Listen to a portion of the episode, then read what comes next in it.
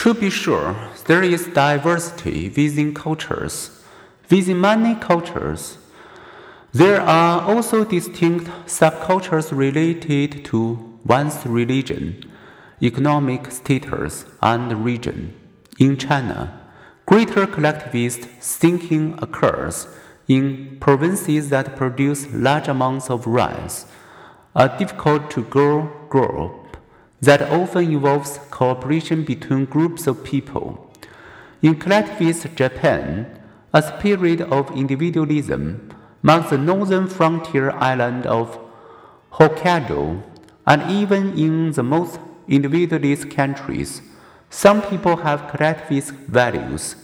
But in general, people, especially men, in competitive individualist cultures, have more personal freedom, are less geographically bound to their family, enjoy more privacy, and take more pride in personal achievements.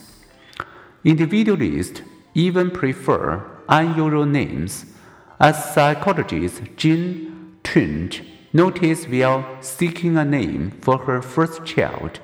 Over time, the most common American names listed by year on the U.S. Social Security Baby Names website were becoming less desirable when she and her colleagues analyzed the first names of 325 million American babies born between 1880 and 2007, they confirmed this trend, as figure 4.6 illustrates.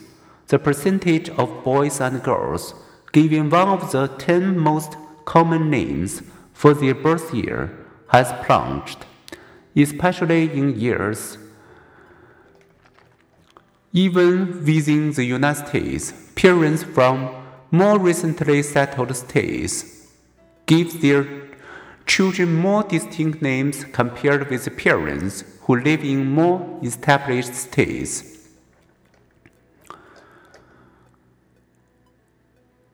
The individualist collectivist divide appeared in reaction to medals received during the 2022 Olympic Games, U.S. gold medal winners and the U.S. media covering them attribute the achievement mostly to the athletes themselves. I think a just state focus explained swimming gold medalist Misty Hyman. It was time to show the world that I could do. I'm just glad I was able to do it. Japan's gold medalist in the women's marathon, Naoko Takahashi, had a different explanation. Here's the best coach in the world, the best manager in the world, and all of the people who support me. All of these things were getting together and become a gold medal.